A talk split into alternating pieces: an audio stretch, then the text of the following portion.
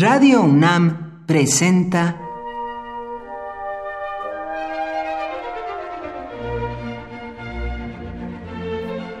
Cuaderno de los Espíritus y de las Pinturas por Otto Cázares.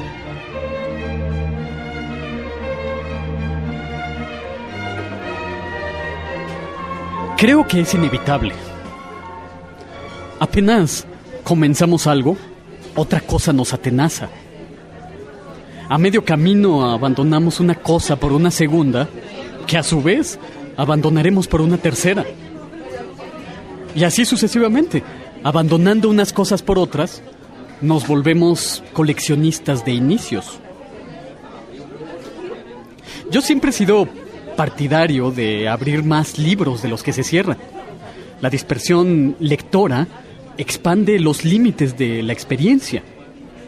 Pero la dispersión a la que estamos sometidos en la vida cotidiana no expande la experiencia, sino que la disuelve. Por ejemplo, apenas te adentras a un vagón de metro, tu silencio es invadido. Tan pronto abordas un camión turístico, una pésima película, un churro, como les llamamos en México, ya secuestró tu espacio sonoro. En casa, apenas abrimos un libro, ya queremos consultar un dato en la red, y lo que es peor, no regresamos al libro, sino que nos quedamos en la red. Y cuando por fin hemos alcanzado cierto y precario grado de concentración, timbra el teléfono viniendo a estropearlo todo. Los teléfonos celulares son tentáculos que se enrollan al cuello. Más aún, hagamos lo que hagamos, siempre arrojamos una furtiva mirada al inbox del correo electrónico. ¿Pero qué estamos esperando? ¿El mail que cambiará nuestras vidas?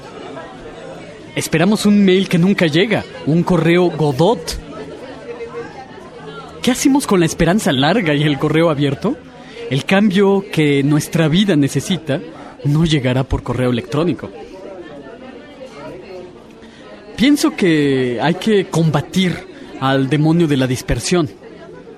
Facebook, Twitter, YouTube, YouPorn, Global Jukebox, Huffington Post, son golosinas para el intelecto. Un intelecto que queda gordo y hambriento de estímulos. Yo no sé qué hacer en contra del demonio de la dispersión. Soy tan víctima como todos. Pero propongo una cultura de la resistencia. El arte y las palabras deberían ser un instrumento de combate. En lugar de evadir al individuo con golosinas para el intelecto, devolverlo a sí mismo confrontándolo.